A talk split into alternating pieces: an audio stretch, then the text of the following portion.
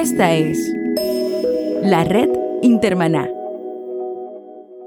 Cambio 180. Hola, ¿qué tal? Les saluda Melvin Rivera Velázquez con otro episodio de Cambio 180.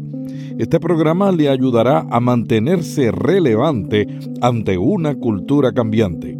Esto es un podcast, la nueva radio que usted escucha cuando quiere, donde quiere y como quiere. Cambio 180 es auspiciado por cristianos.com, blog con contenidos útiles para enfrentar los retos de la vida diaria. El programa de hoy es un programa muy especial. Estamos felices. Yo no diría felices, yo diría requete felices. Acabamos de alcanzar el récord de descargas de 100.000. O sea, que 100.000 personas han descargado nuestro podcast desde que lo comenzamos y esperamos que lo hayan escuchado. Cuando comenzamos Cambio 180, nuestro único objetivo ha sido comunicarle a usted conocimientos que le ayudarán a mantenerse relevante ante una cultura cambiante.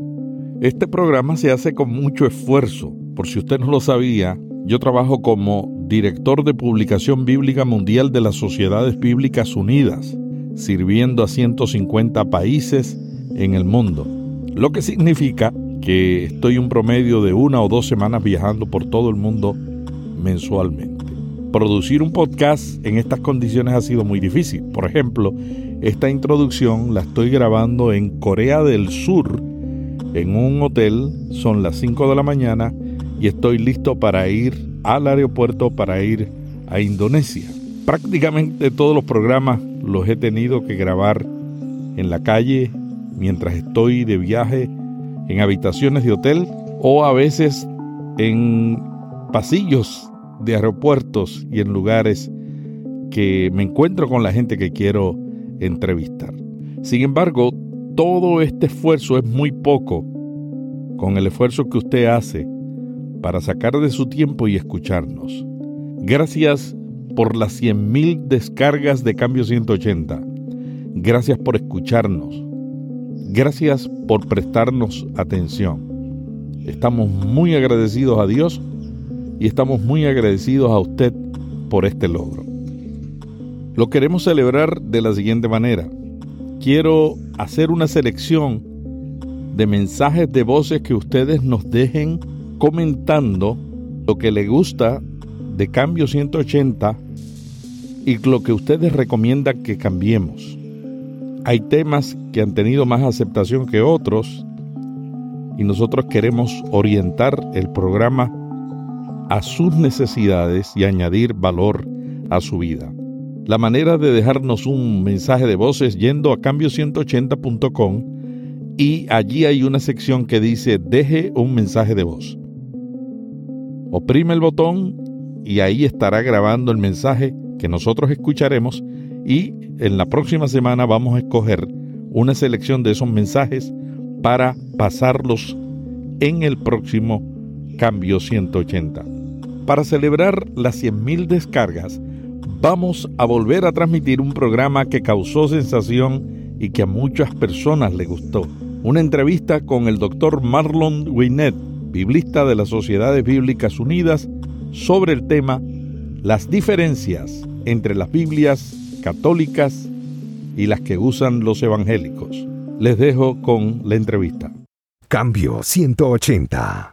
Los libros deuterocanónicos son textos y pasajes del Antiguo Testamento de las Biblias judeo-cristianas que no están incluidos en el Tanaj judío hebreo, arameo pero que sí se incluyen en la Biblia griega llamada la Septuaginta. Muchas personas se confunden creyendo que hay dos Biblias y se preguntan por qué esa diferencia.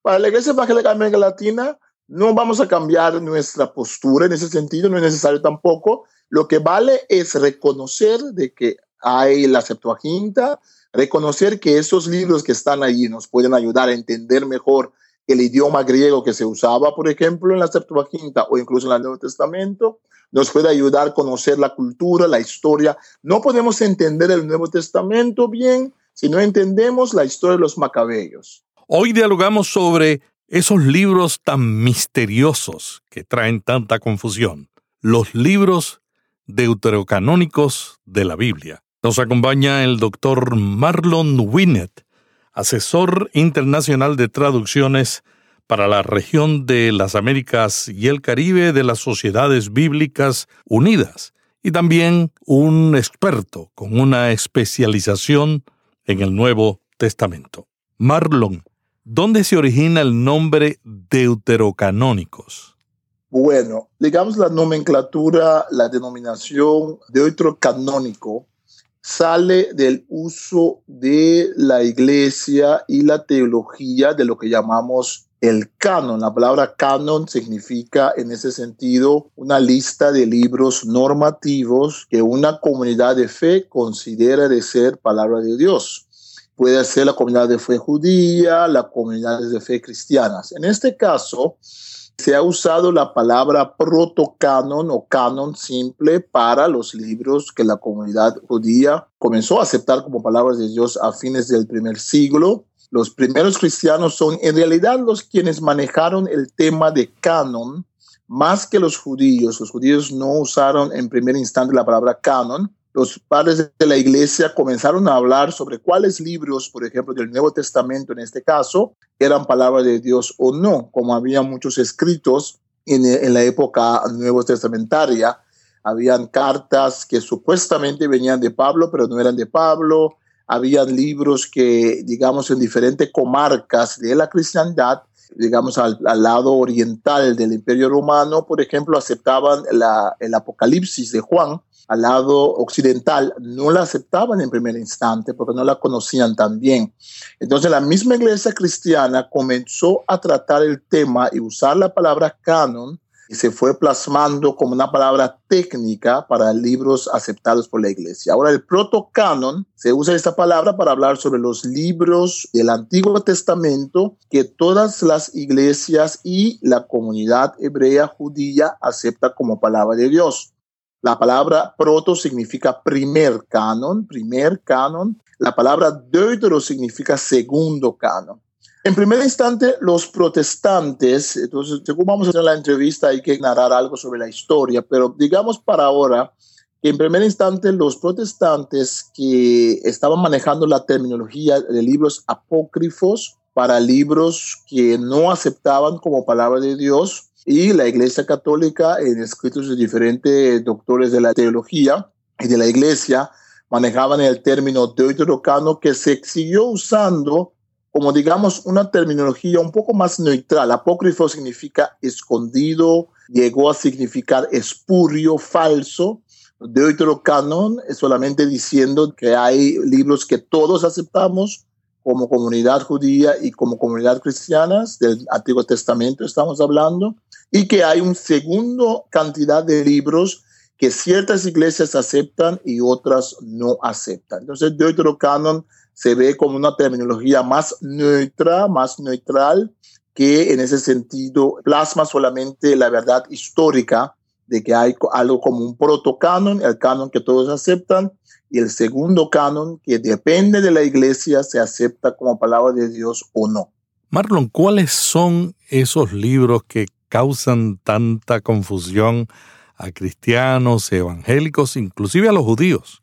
Ah, sí. Bueno, esos libros son libros que vienen de una era. Y recordemos que alrededor de los años 330 antes de Cristo, Alejandro Magno, el macedónico, eh, conquista al mundo de aquel entonces y viene una época helénica donde los griegos conquistaron el mundo de aquel entonces y plasmaron también eh, su cultura y su idioma. Estamos hablando entonces de un tiempo donde el idioma internacional era el griego, la cultura que se promovía era la cultura griega. Muchos de los otros pueblos veían con gran favor y con gran respeto a la cultura griega, que ya una, digamos, una opresión militar, pero también una influencia fuerte, dominante, cultural. En ese sentido, Israel también estaba bajo el dominio de los griegos y ese dominio de los griegos llevó entonces a que el idioma griego, incluso en Israel mismo, se convirtió en un idioma muy importante,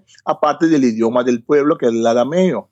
Cuando hablamos ahora de esos libros, tenemos que ir un poco en la historia y ver que en ese tiempo, el tiempo donde dominan los, los griegos, cuando Alejandro Magno muere, él deja su imperio en manos de sus generales que pelean el uno contra el otro. Ahí los, digamos, los Ptolomeos, los, los Lágidas, ¿no? Que pelearon el uno contra el otro y dividieron el imperio de Alejandro en diferentes partes. Una parte que tenía mucha autoridad y mucha vigencia, digamos, ya por su ancianidad, era Egipto. Alejandría, la capital, era muy conocida el mundo helénico de ese tiempo como un lugar de estudio, un gran centro de, digamos, publicaciones de libros de estudio. La historia nos dice que Ptolomeo, uno de los Ptolomeos, uno de los reyes Ptolomeos, le invitó entonces a los judíos a traducir como ellos estaban muy, digamos, los griegos muy impenados, muy afanados para, influir y para imponer de forma, digamos, no brusca o violenta su idioma y su cultura. Entonces, cuando vieron, hay dos teorías. Oficialmente, Ptolomeo le pidió a los rabinos en Alejandría, y porque hay una colonia de judíos que vivían en Alejandría, que ya los hijos iban perdiendo el dominio de los idiomas, digamos, del hebreo. En todo caso, en ese tiempo ya se iba perdiendo el dominio de hebreo como idioma para ir al idioma arameo, eh, que ya se estaba plasmando en Israel mismo. Pero en Alejandría también el idioma era más que, digamos, en Israel, era el, griego. Entonces Ptolomeo le pide a los rabinos a traducir la Torá. Y según la historia lo, lo hacen 70 rabinos lo hacen, 70 cubículos van a sentarse y 70 días hacen la traducción. Según la leyenda salen Literalmente, es literalmente. Pero literalmente, literalmente o literalmente simbólicamente. Sí, simbólicamente, porque es, es 70, es una leyenda que se cuenta. Sí, sí. tenemos también el, la misma. Entonces, esa, esa Biblia, que es la Septuaginta, que es la traducción hecha por los 70 en Alejandría, 250 por ahí antes de Cristo, esa Biblia griega, que es una traducción primero de la Torah, de los primeros cinco libros, del Pentateuco, pero después fueron traduciendo, les tomó como un siglo tal vez después para seguir traduciendo todos los escritos de lo que llamamos nosotros el Antiguo Testamento. Ahora, ahí está el detalle, eh, hermano Melvin, que en ese tomo, en esa tradición de la Septuaginta de Alejandría, resulta que ellos tradujeron más libros o que añadieron más libros de lo que tenían los judíos en Palestina. Por ejemplo, Primera de Macabeo, Dos de Macabeos, que son libros que narran la historia de los macabeos que lucharon en contra del dominio griego. Hay libros como la Sirácida, donde Jesús ben Jesús hijo de Sirach, cuenta o narra cómo su abuelo, su padre ya estaba trabajando en el tema y que él ha hecho una traducción de los proverbios, es un libro sapiencial. Entonces, ¿qué pasa? Esa diferencia de esos libros que tienen algunas iglesias o no, en realidad no es un asunto histórico de iglesias cristianas, comienza con los judíos mismos. El judaísmo palestinense, decimos Palestina porque así se llamaba, los romanos llamaban a la región, llamaban al país Palestina, ese nombre viene de ellos, eh, refiriéndose al nombre de los filisteos, eh, podemos decir Israel. entonces, en ese sentido, los judíos, digamos, de Jerusalén, los rabinos, manejaban ciertos libros y los de afuera que usaban el griego más manejaban un grupo de libros, más, más libros que los otros. Entonces, allí viene la discusión que cuando San Jerónimo traduce la Vulgata, San Jerónimo estudió con los rabinos de Belén y San Jerónimo en ese sentido está muy enfocado en el protocanon y él dice que hay algunos libros que son, digamos, algunos son buenos para leer, pero algunos poco espurios, pero él traduce algunos de esos libros, pero les da un cierto de etiqueta. Él dice son libros, digamos, no sé si él usó la palabra apócrifa, son libros, digamos, algunos espurios, pero son algunos son libros de valor, pero no perteneciendo a, digamos, al canon como libros normativos para la fe. Entonces, después de San Jerónimo tenemos ese problemón, porque según van los, los siglos, en cierto momento la iglesia cristiana, antes de la reforma, nunca afirmó cuál era su canon de forma explícita, se manejaba la vulgata que incluía esos libros con notas de San Jerónimo de que hay que tener un poco de cuidado, que son parte de la tradición judía, pero que no necesariamente son palabras de Dios. Es cuando viene la reforma que los reformadores como Calvino, a Martín Lutero, dijeron, bueno, vamos a seguir el canon palestinense, vamos a seguir el canon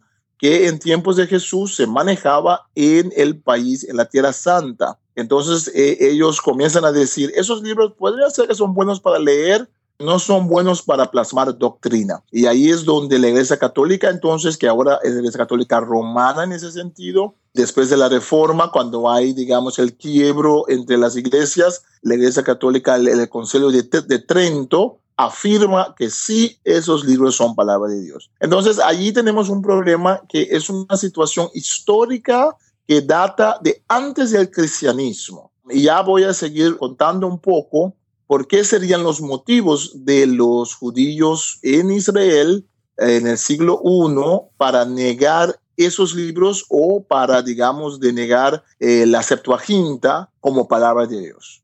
Pero la Biblia traducida por Lutero y la traducción Reina Valera, que es la más utilizada hasta el día de hoy, por los evangélicos. Cuando Casiodoro la hizo, la tradujo con los libros deuterocanónicos. Sí, sí, correcto, correcto. Ese, eh, donde íbamos, y me un buen punto, es que muchos evangélicos no saben que Martín Lutero tradujo esos libros, puso una nota diciendo esos libros son buenos para leer, pero no para basar doctrina. En esa tradición reformada y protestante, Casiodoro de Reina también está es en esa traducción que, por ejemplo, los traductores de Almeida, Almeida en portugués o Según en francés, todo ello, King James en inglés, todos esos traductores tradujeron casi todos esos libros o parte de los libros que llamamos ahora de canónicos, porque ya son libros que son, eran libros conocidos por la academia, conocidos por la iglesia. Por ejemplo, si uno lee escritos de Martín Lutero o Calvino o cualquier protestante de, ese tiempo, uno va a ver de que ellos citan esos libros también, ¿eh? porque los citan como libros históricos tal vez o como material literario, siempre con la definición de que esos libros es un material más para citar que viene, digamos, del ambiente judío, no como palabra de Dios, pero sí tienen un valor adicional para conocer la cultura judía y conocer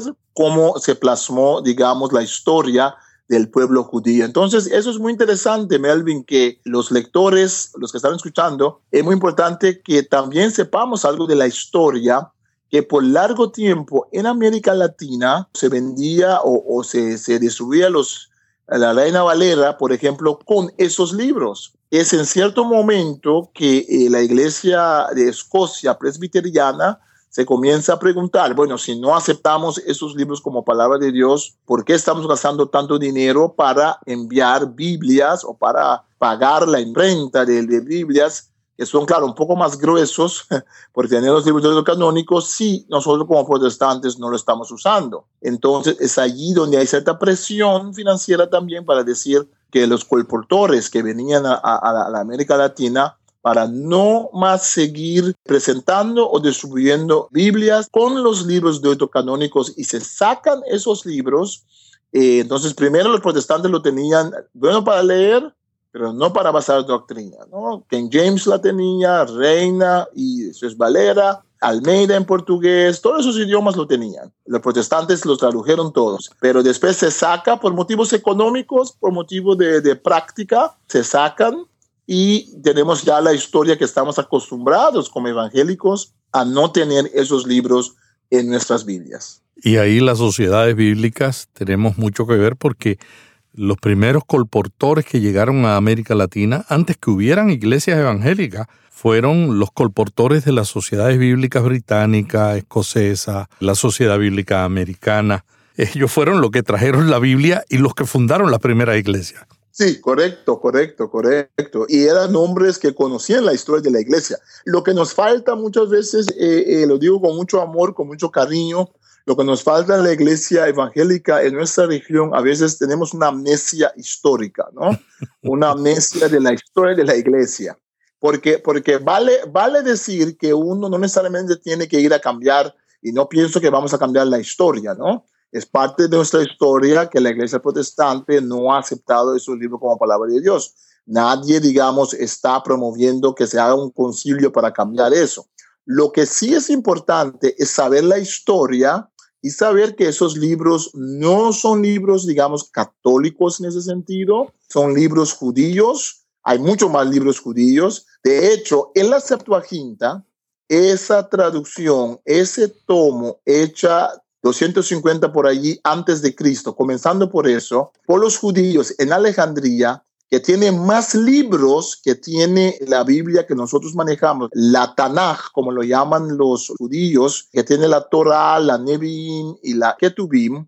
Entonces, la ley, los profetas y los escritos, esa Biblia tiene mucho más libros que, por ejemplo, la Iglesia Católica acepta. Hay, por ejemplo, el libro de Jubileo, hay otros libros en la Septuaginta que la Iglesia Católica, por ejemplo, no tiene como parte de sus libros canónicos o que los reformadores tampoco tradujeron. La iglesia que acepta la Septuaginta integralmente como su Biblia todavía son las iglesias ortodoxas. La iglesia ortodoxa en Rusia, en Grecia, y hay diferentes variantes en la iglesia ortodoxa también, cuáles libros sí o no, pero ellos son los grupos que aceptan más libros. La iglesia que acepta más libros que todos es la iglesia copta en Etiopía, que incluso tiene el libro de Enoch, que es un libro muy famoso en ese tiempo de Qumran, que en Qumran se encontraron muchas versiones del libro de Enoch. Recordemos, el libro de Enoch es el libro, a la historia a cual se refiere eh, Judas, cuando Judas habla sobre Moisés, y, y, es Judas, ¿no? Cuando habla sobre Moisés, eh, la lucha por, por, digamos, el cuerpo de Moisés, está citando el libro de Enoch. Entonces era un libro muy conocido en la comarca, tanto por los cristianos como los judíos. Hay una iglesia que todavía lo acepta, la iglesia copta. Entonces solamente estoy diciendo que esto para, para ensancharnos, digamos, el conocimiento de que hay diferentes iglesias cristianas con ancianidad, con, iglesias que estamos diciendo, iglesia copta de, Etiopía o iglesia copta de, Egipto, son iglesias que, digamos, trazan sus raíces, ¿no? Hasta primer siglo de Cristo, ¿no? Después de Cristo. Hay una teoría en Etiopía de que el arca está todavía localizada allá.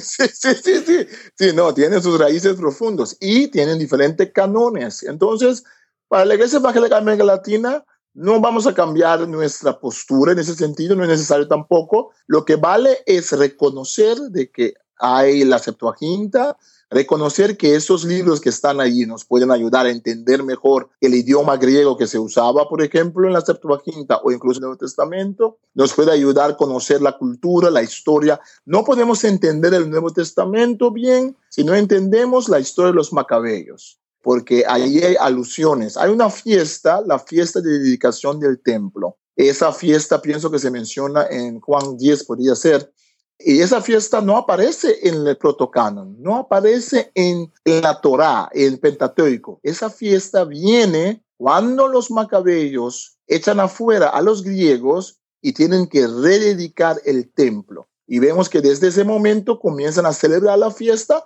y Jesús también fue para esa fiesta, esa, celebración. Entonces, para entender bien lo que la historia del pueblo judío, la historia del mesianismo, la historia de cómo lucharon en todos los tiempos para defender la palabra de Dios y la pureza del templo, hay que conocer primera de Macabeo, por lo menos, ¿no? Segunda de Macabeo, primera de Macabeo. Hay que conocer la historia. Entonces, por ese sentido, la polémica, digamos, hay que bajarla, bajarla, digamos, de intensidad no es, digamos, una propuesta.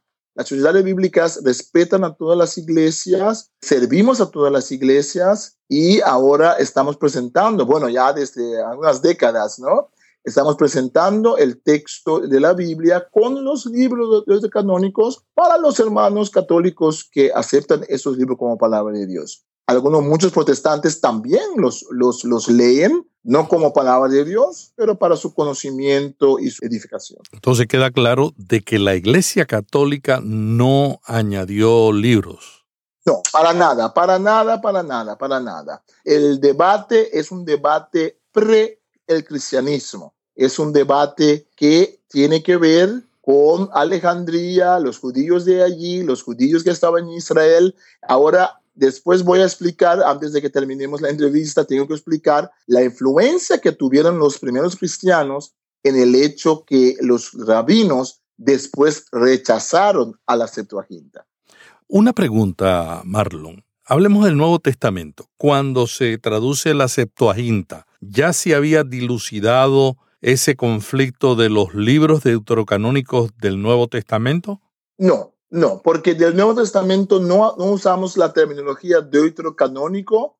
El Nuevo Testamento viene después. Recordemos que eh, la Septuaginta fue traducida siglo 2, 3 antes de Cristo, ¿no? Pero hubo dudas con algunos libros del Nuevo Testamento como Hebreo, Santiago. Después, sí, sí, después cuando la primera iglesia comienza a hablar sobre sus libros y salen versiones, digamos, un poco chimbos, como decimos, pocos, digamos, espurios, que habían cartas de Pablo que no eran cartas de Pablo, salen evangelios extras, evangelio de Tomás, evangelios agnósticos, entonces la iglesia comienza a plasmar. En esa discusión, y hay concilios donde la iglesia, los, padres de la iglesia se pusieron a sentar y tomaron nota de que hay, por ejemplo, la carta de Santiago, que es una carta que no conocían en ciertas regiones del cristianismo. El libro de Apocalipsis, el libro de Hebreos. Entonces había cierta diferencia. Y habían otros libros como el Pastor de Hermes, que algunos sí aceptaban como palabra de Dios, que no llegaron a ser aceptados por toda la iglesia.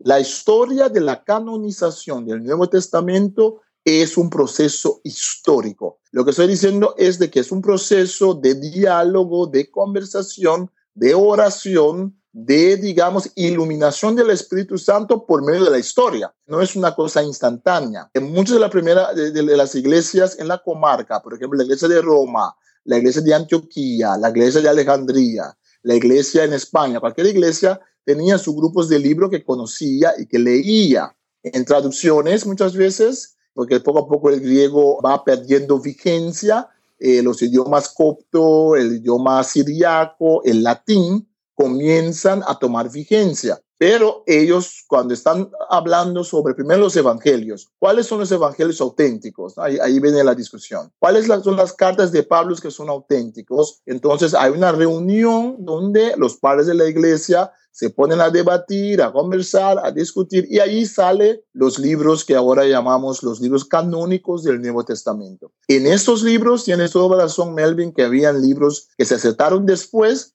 que algunos no querían aceptar como Santiago, como Hebreos. La epístola de Judas. La epístola de Judas, como Apocalipsis. Entonces hay una lista ahí de libros. Pero después eso quedó clarito de que todos aceptaron cierto libro. Y hay que decir, habían libros que algunos sí aceptaban y otros no. Y esos libros nunca llegaron a ser parte ah, del Nuevo Testamento. Pastor de Hermes es un buen ejemplo. Hay también allí una carta de, pienso que era de Clemencio o algo así, una carta también, otras cartas que la gente quería aceptar, que no llegaron a ser parte de la Biblia.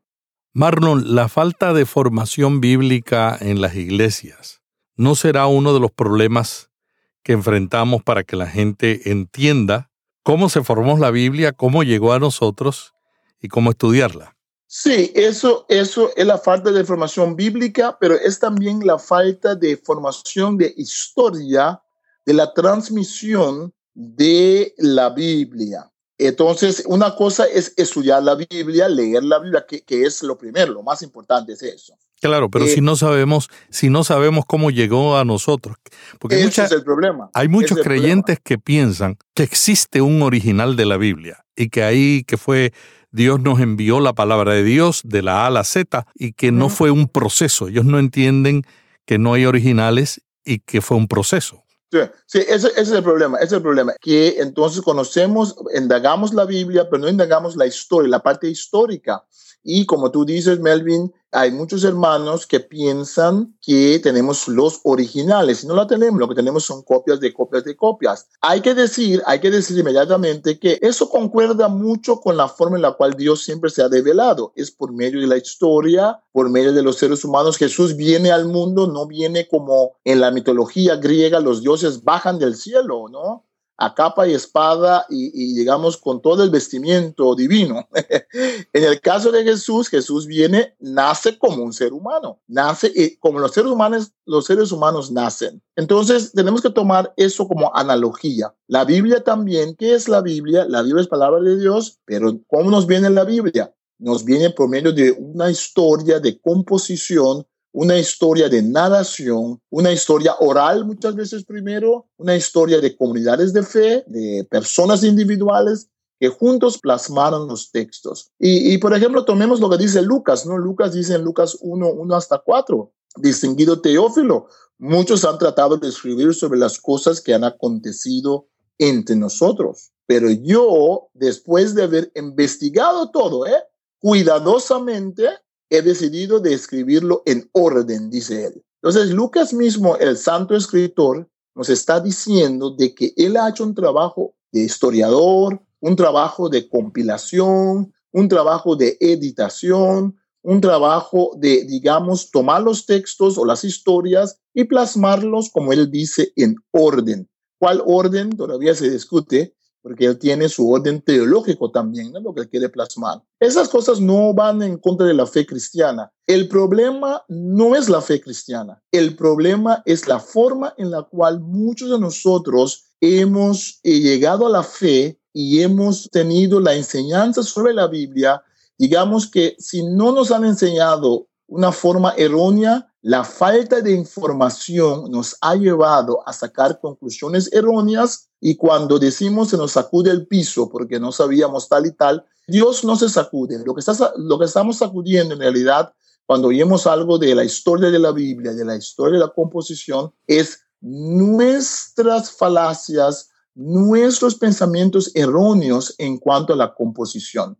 Tomemos nota de que muchos de los padres de la iglesia, o todos los padres de la iglesia de ese tiempo, siglo II hasta siglo IV, tomemos en cuenta que los reformadores, los grandes hombres de fe, como Wycliffe o como, como los grandes eh, predicadores después, los puritanos, muchos de ellos eran estudiosos académicos de la Biblia y sabían del problema, sabían de la discusión, sabían de lo que, lo que estaba en juego, pero sí mantuvieron su fe en Dios. Ahí es por donde vamos a América Latina, pienso yo. Vamos más y más creciendo en nuestro conocimiento del trasfondo de la composición, de la historia de transmisión de la Biblia, sin perder nuestra fe, pero tomando la historia, respetando esa historia y dando, digamos, con contundencia, dando testimonio de que sí, es de esa forma que Dios se ha revelado a nosotros.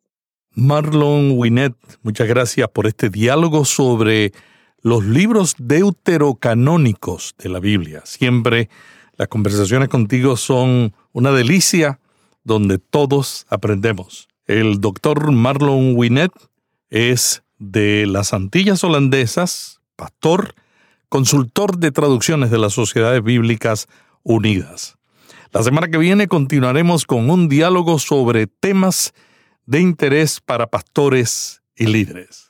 Hasta aquí Cambio 180. Cada semana, Melvin Rivera Velázquez dialoga con destacados invitados sobre temas de interés para pastores y líderes. Cambio 180 le ayuda a mantenerse relevante en un mundo cambiante. Si este podcast le gustó, vaya a iTunes y suscríbase para recibirlo automáticamente lo publiquemos. También déjenos ahí una valorización y comentario. Para más artículos sobre estos temas, visite cambio180.com. Cambio 180.